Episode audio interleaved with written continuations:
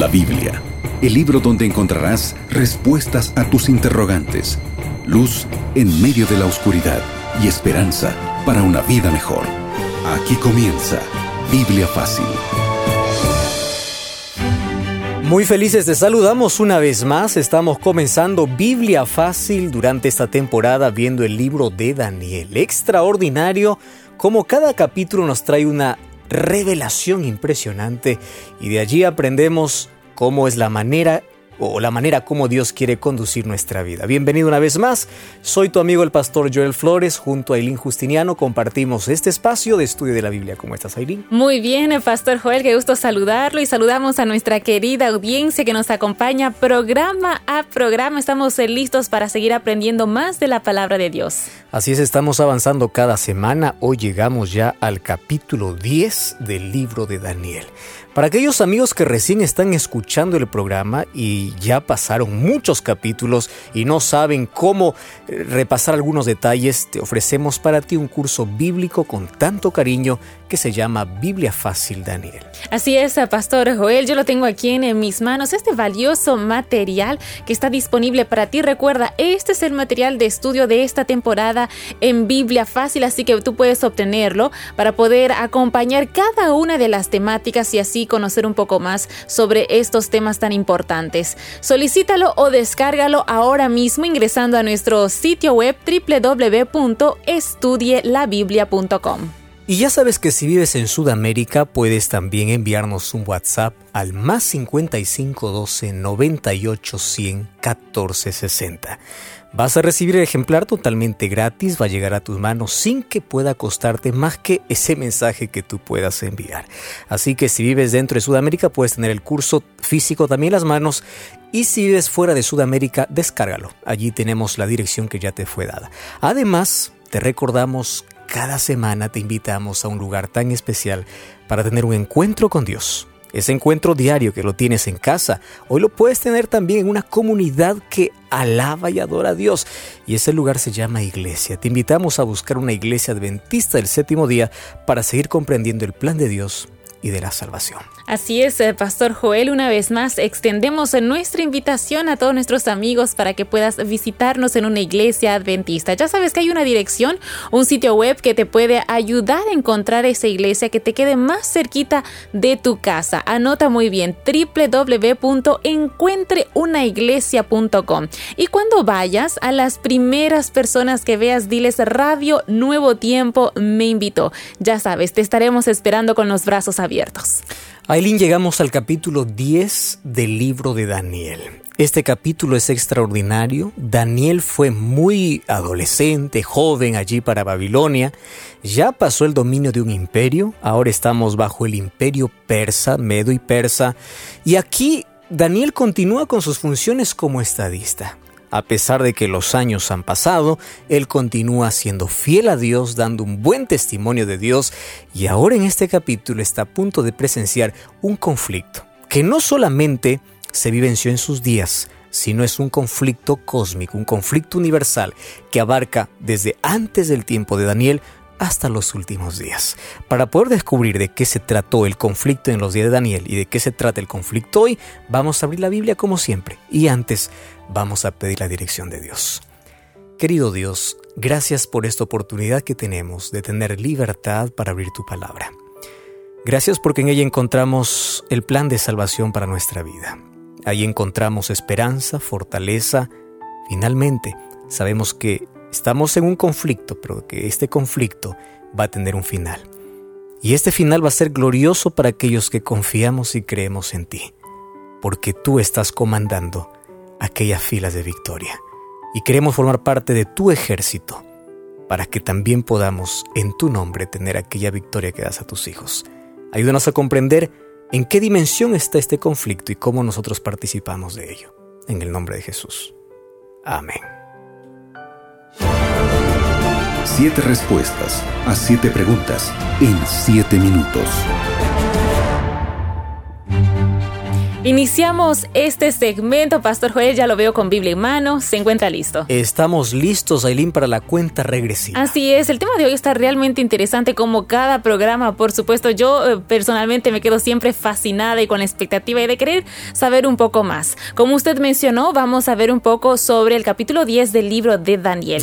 La primera pregunta, ya para ir contextualizando también eh, la escena que se vive en este capítulo de la Biblia. ¿Qué le sucedió a Daniel mientras estaba caminando eh, cerca a, bueno, prácticamente a las márgenes del río Tigris. Tigris, exacto. Daniel capítulo 10.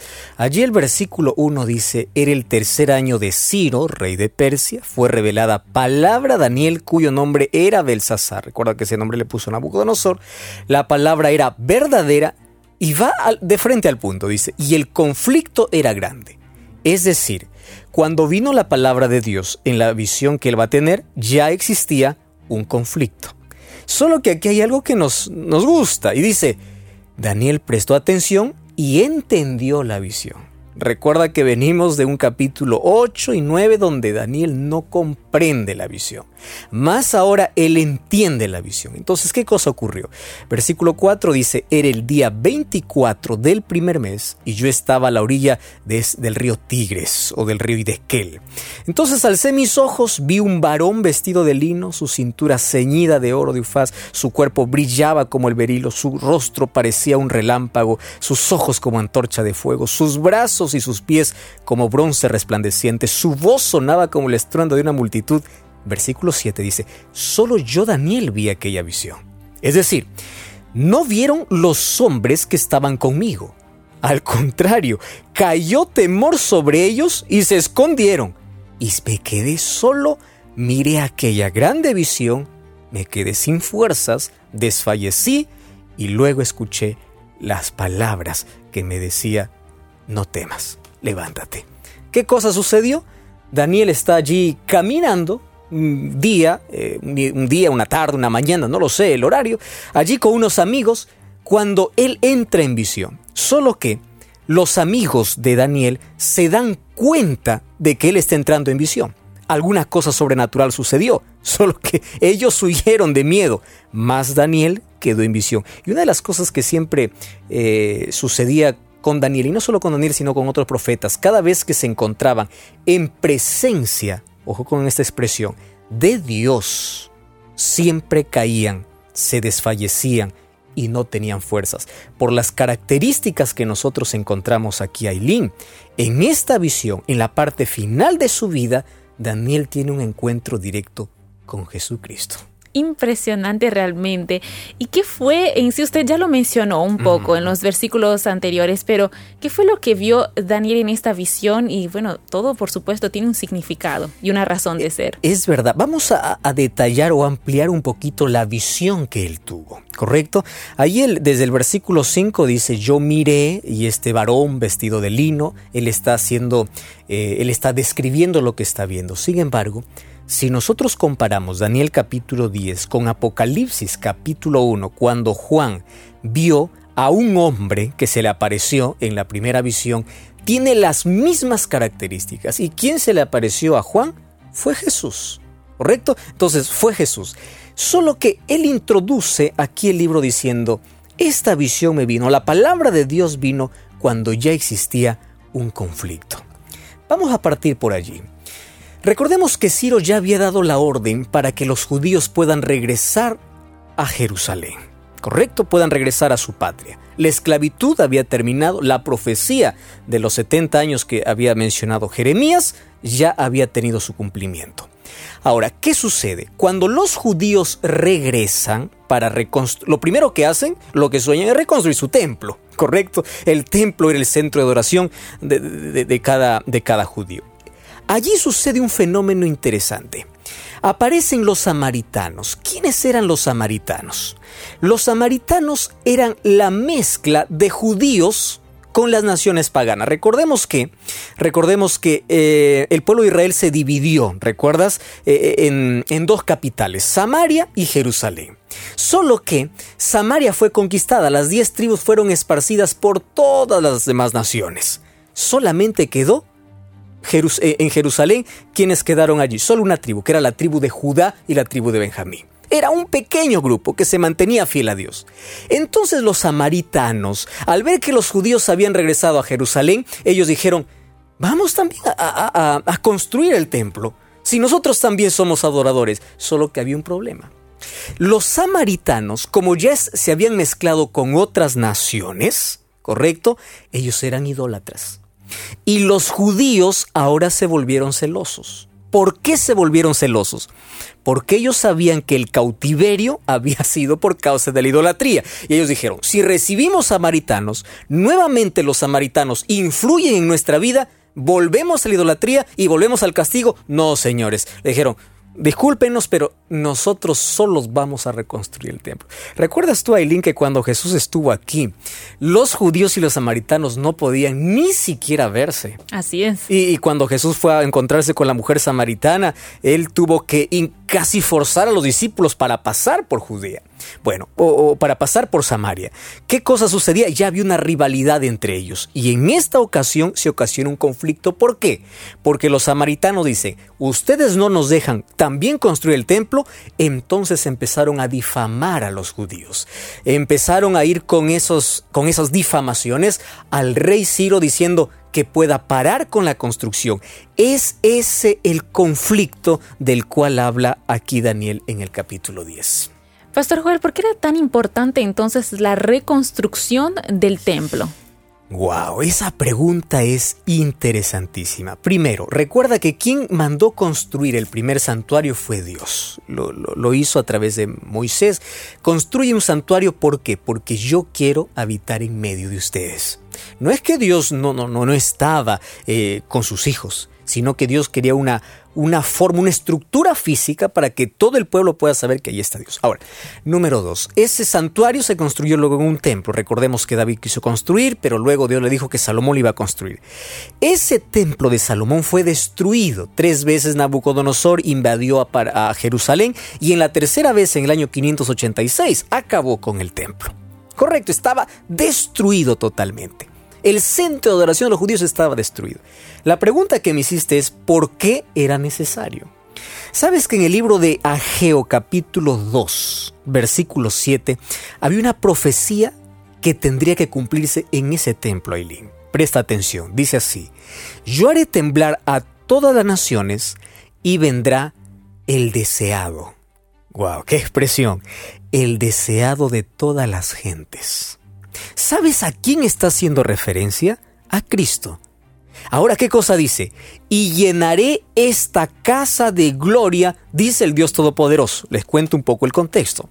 Cuando los judíos terminan de reconstruir este templo, es allí donde Ageo se levanta para eh, colocar estas palabras eh, o esta profecía, diciendo, sobre este templo, este, en este templo se llenará la gloria. ¿Qué gloria? La gloria de Dios porque vendrá el deseo de todas las gentes. ¿Qué había sucedido?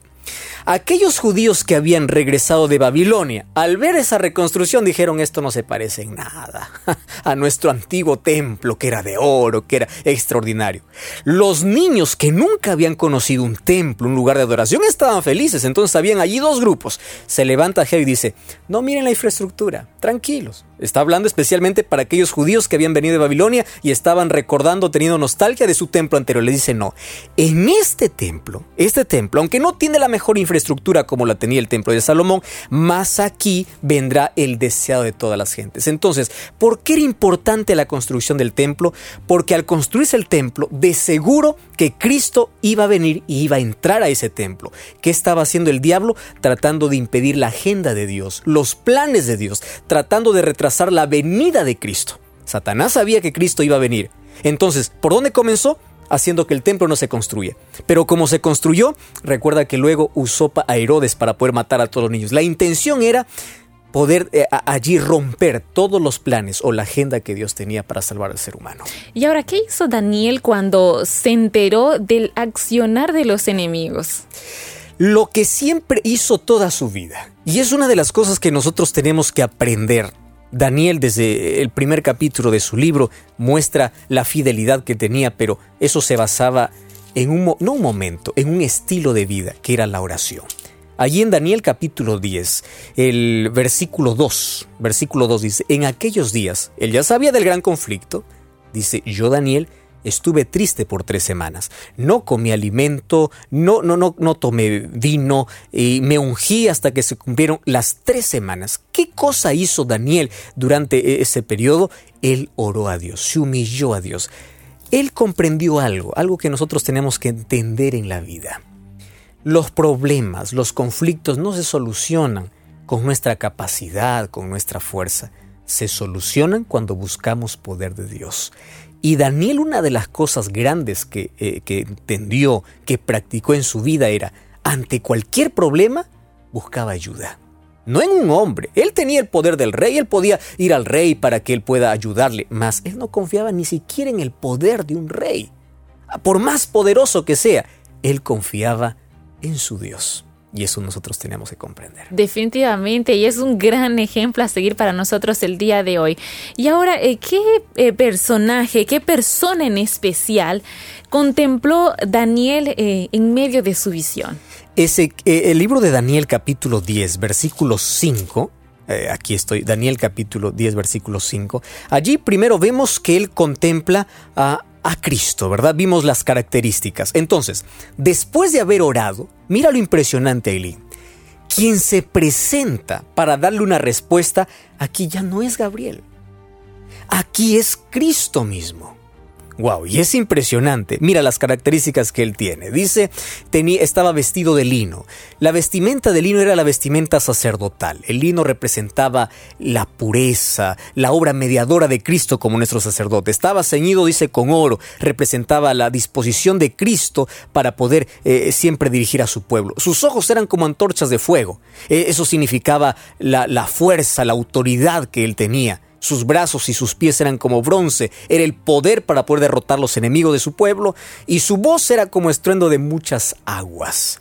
Esa voz, su palabra, tiene poder para destruir al enemigo o para poder salvar a su pueblo. Entonces, a quien contempla después de, la, de, de su oración, después de buscar a Dios en oración, es al mismo Cristo.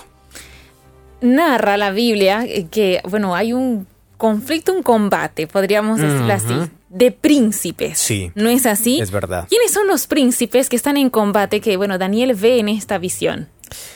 Wow. Ahí el versículo 13 narra la historia. Primero comprendimos que cuando Daniel está orando es porque ya había un conflicto. Él conocía en qué consistía ese conflicto. Después de su oración, ve a Jesús. Pero él comprende por qué es el conflicto y aquí Cristo le explica en qué eh, detalles de este conflicto. Mira el versículo 13. Dice, vamos a leer el versículo, de versículo 12 para poder comprender. Entonces me dijo, Daniel, no tengas miedo. Desde el primer día que tú me buscaste, yo te escuché. Pero el príncipe del rey de Persia se puso contra mí por 21 días. Wow. Entonces Miguel, uno de los principales príncipes, vino en mi ayuda y yo quedé con ellos o, con los reyes de Persia. Ahora he venido para explicarte lo que debe venir a tu pueblo en los últimos días porque la visión es para estos días venideros. No es la primera vez, Aileen, que aquí en la Biblia se usa el título de alguien para representar alguna fuerza sobrenatural. Por ejemplo, para poder representar el orgullo de Satanás en el libro de Ezequiel, Dios allí colocó al o al rey de Tiro. No era el rey de Tiro quien se paseaba en el cielo, sino estaba representando a Satanás. Aquí, el príncipe, este príncipe de Persia, está haciendo la representación de las fuerzas del mal. Aquí hay un grande conflicto. Es decir, detrás de ese conflicto humano por querer reconstruir el templo, por querer impedir eh, la reconstrucción del templo, hay dos poderes luchando. Dios queriendo llevar adelante sus planes, Satanás tratando de impedir esos planes. Entonces, ¿qué ocurre? Dice, yo te escuché siempre, Daniel. Lo que pasa es que yo estuve en una lucha. ¿Quién está hablando aquí en sí es Gabriel primero? Porque aquí se aparece Cristo y Gabriel. Gabriel le dice, estuve en una lucha. Y sabes, te cuento, le dice Daniel, esta lucha acabó cuando vino Miguel. ¿Por qué? Porque yo estaba luchando solo contra el príncipe. Ese príncipe de Persia entonces representa a Satanás. Y su ejército. ¿Y quién representa Miguel? Me parece que vas a hacer alguna pregunta, luego, luego alguna cosa así. Entonces vamos a ver que esta es una lucha, una lucha de poderes espirituales, ahora representado en una lucha entre, eh, eh, eh, entre judíos y samaritanos. Quisiera hacer esa pregunta ahora, pero la dejamos para después. Mejor vamos con, con, la siguiente, teniendo en cuenta todo, todo este contexto. A todos nos gusta tener una respuesta a nuestra oración de forma rápida, pero ¿cuándo fue que el ángel fue enviado para responder la oración de Daniel? Mira, eso es interesante. Él dice, Daniel, el primer día que tú buscaste con todo tu corazón y te humillaste ante Dios, tus palabras fueron escuchadas y a causa de ellas yo he venido. Fíjate una cosa interesante, Eileen. ¿Por qué necesitamos orar? ¿Acaso Dios no conoce el conflicto en el cual estamos? ¿Acaso Dios no sabe nuestra necesidad? Préstame atención. La oración es la manera como nosotros permitimos que Dios pueda actuar en nuestro favor. Dios no puede actuar sin nuestro consentimiento. Estamos en una enorme lucha, es verdad, mas en nuestra libertad elegimos dónde correr o quién, o, quién queremos que nos pueda ayudar en la vida. Entonces Daniel buscó a Dios y le dice, tu oración fue respondida. Cada vez que nosotros oramos, Dios nos responde. Sus respuestas a veces demoran, claro, en este caso demoró 21 días. Y le dice, quiero que, quiero que sepas, tu oración no fue respondida de inmediato. ¿Por qué? porque estamos en un conflicto. Lo mismo ocurre hoy. Hoy podemos recibir tantas bendiciones de Dios de manera inmediata, más existe un conflicto a veces nosotros intervenimos incluso para retrasar las bendiciones que Dios tiene. Pero en este caso era una lucha entre dos poderes, entre el poder de Dios y el poder del enemigo. Y en medio de esa lucha, aquí voy a eh, la última pregunta que está relacionada con la anterior eh, también. Usted mencionó que Miguel eh, vino para ayudar al ángel que estaba en conflicto, ¿no es así? Contra el príncipe de Persia. Pero ahora queremos saber un poco más. Según la Biblia, ¿quién es Miguel? Wow, qué linda pregunta, ¿eh? Sabes que la expresión Miguel aparece varias veces en la Biblia. Ahora, hay muchas interpretaciones. Vamos a comenzar por qué significa Miguel. Miguel significa quién como Dios. Según Colosenses 1.15, Jesús se describe como la imagen visible de Dios. Préstame atención. En Daniel capítulo 12 aparece Miguel libertando a su pueblo. En el libro de Judas versículo 9 aparece Miguel luchando contra Satanás por el cuerpo de Moisés. ¿Quién es Miguel? Si vamos a Apocalipsis capítulo 12, versículo 9, dice que hay una batalla en el cielo. ¿Quiénes luchaban? Miguel y sus ángeles luchaban contra el dragón. Wow, aquí está más claro el asunto. ¿Quién es Miguel entonces? Miguel es un título. El título de Cristo cada vez que pelea y lucha. O cada vez que pelea por su pueblo o lucha contra Satanás. Es decir, por ejemplo, en el capítulo 12 dice que después de que hay tiempo de angustia, se levanta Miguel para librar a su pueblo. Hay un conflicto. Recordemos que en el cielo hubo un conflicto entre Satanás y Jesucristo, y allí nuevamente aparece el título de Miguel. El título Miguel es el título de Cristo general, de Cristo venciendo, de Cristo peleando, de Cristo derrotando al enemigo. Entonces, la expresión Miguel en la Biblia hace referencia a Cristo. Ahora, ¿por qué ángel o por qué arcángel? Recordemos que 1 Tesalonicenses capítulo 4 versículo 16 al referirse a la venida de Cristo dice, porque el mismo Dios con voz de mando, con voz de arcángel y con trompeta de Dios descenderá del cielo, haciendo referencia también al mismo Jesucristo. Al mismo Jesucristo, entonces. Entonces, eh, eh, en esta lucha, quien interviene es Jesús, y es Jesús quien vence al príncipe de Persia, que en este caso representa a Satanás. Que vence, me gusta esa palabra, eh. vencer. Excelente, Pastor Joel. Ahora queda definitivamente más claro, cada vez que vamos desglosando cada uno de estos temas, se van aclarando todas estas dudas y estos capítulos del libro de Daniel eh, ya no parecen tan enigmáticos, ¿no es así? Sí, verdad, es interesante eh, descubrir Daniel a través de toda la Biblia y ver que todo allí encontramos una respuesta en el mismo libro o en otros textos de la Biblia. Así es. Queremos saber mucho más sobre este tema, pero antes, amigos, vamos una brevísima pausa aquí en nuestro programa. Enseguida retornamos con mucho más aquí en Biblia Fácil. Estás escuchando Biblia Fácil. ¿Te gustaría escuchar mensajes inspiradores? ¿Conocer más de la palabra de Dios? ¿Quieres disfrutar de música que eleve tu corazón? Radio Nuevo Tiempo te invita a visitar la iglesia adventista más cerca de tu casa. Ingresa ahora mismo a encuentreunaiglesia.com. Allí podrás ver la dirección exacta de la iglesia adventista en tu ciudad. Te estaremos esperando. No lo olvides, encuentreunaiglesia.com. Radio Nuevo Tiempo tiene un regalo para ti valiosos materiales educativos y espirituales, cursos, videos y muchas novedades para toda tu familia. Ingresa ahora mismo a estudielabiblia.com. Disfruta, descarga y comparte estos materiales gratuitos que te ayudarán a tener una vida más plena y feliz. Recuerda, estudielabiblia.com. Ya retornamos con Biblia Fácil. Cuando vemos este mundo con la visión bíblica, es decir, vemos las cosas que suceden a través del concepto bíblico que vimos en el marco de un grande conflicto, empezamos a comprender muchas cosas. Tragedias, desastres y es más, el accionar del ser humano. Detrás de cada acción hay un conflicto, hay una lucha, una lucha que se vive en cada corazón, pero detrás de ello hay dos poderes luchando por la supremacía del corazón del ser humano. Detrás de todo lo que nosotros hagamos o no hagamos, de aquello que pensemos, de aquello que actuemos, hay una lucha.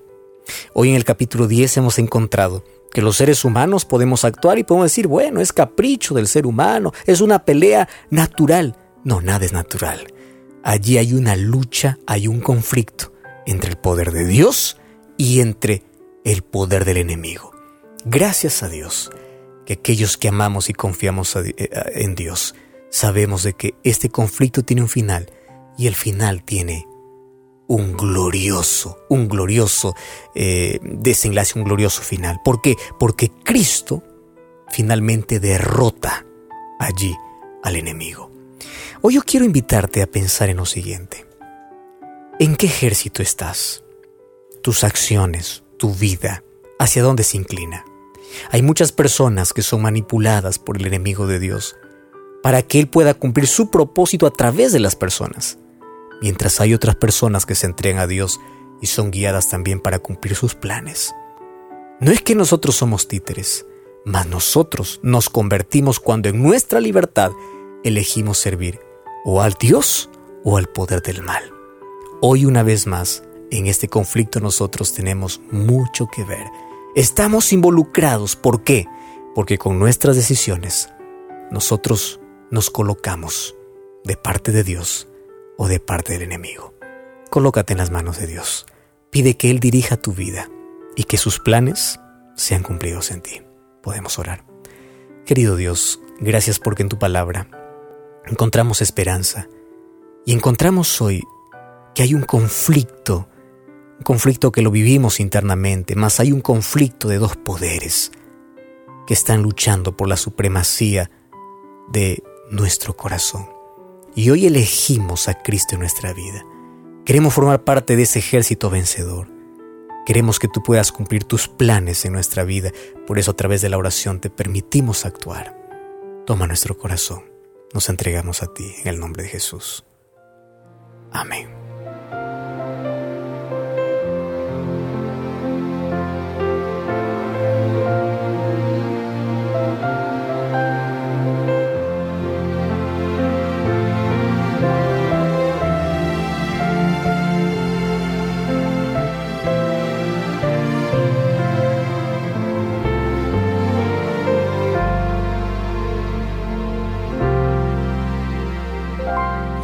Antes que en la tierra hubiese luz, un ser de luz se reveló, torno de sombras a la humanidad, el gran conflicto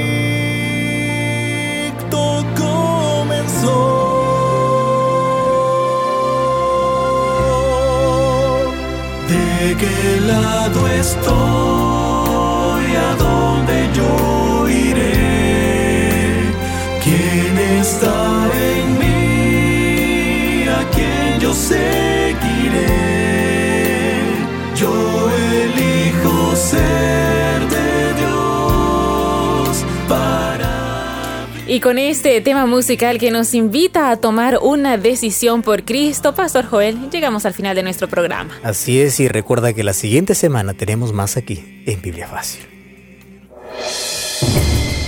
Así concluimos Biblia Fácil. Continúa en sintonía de Radio Nuevo Tiempo, la voz de la esperanza.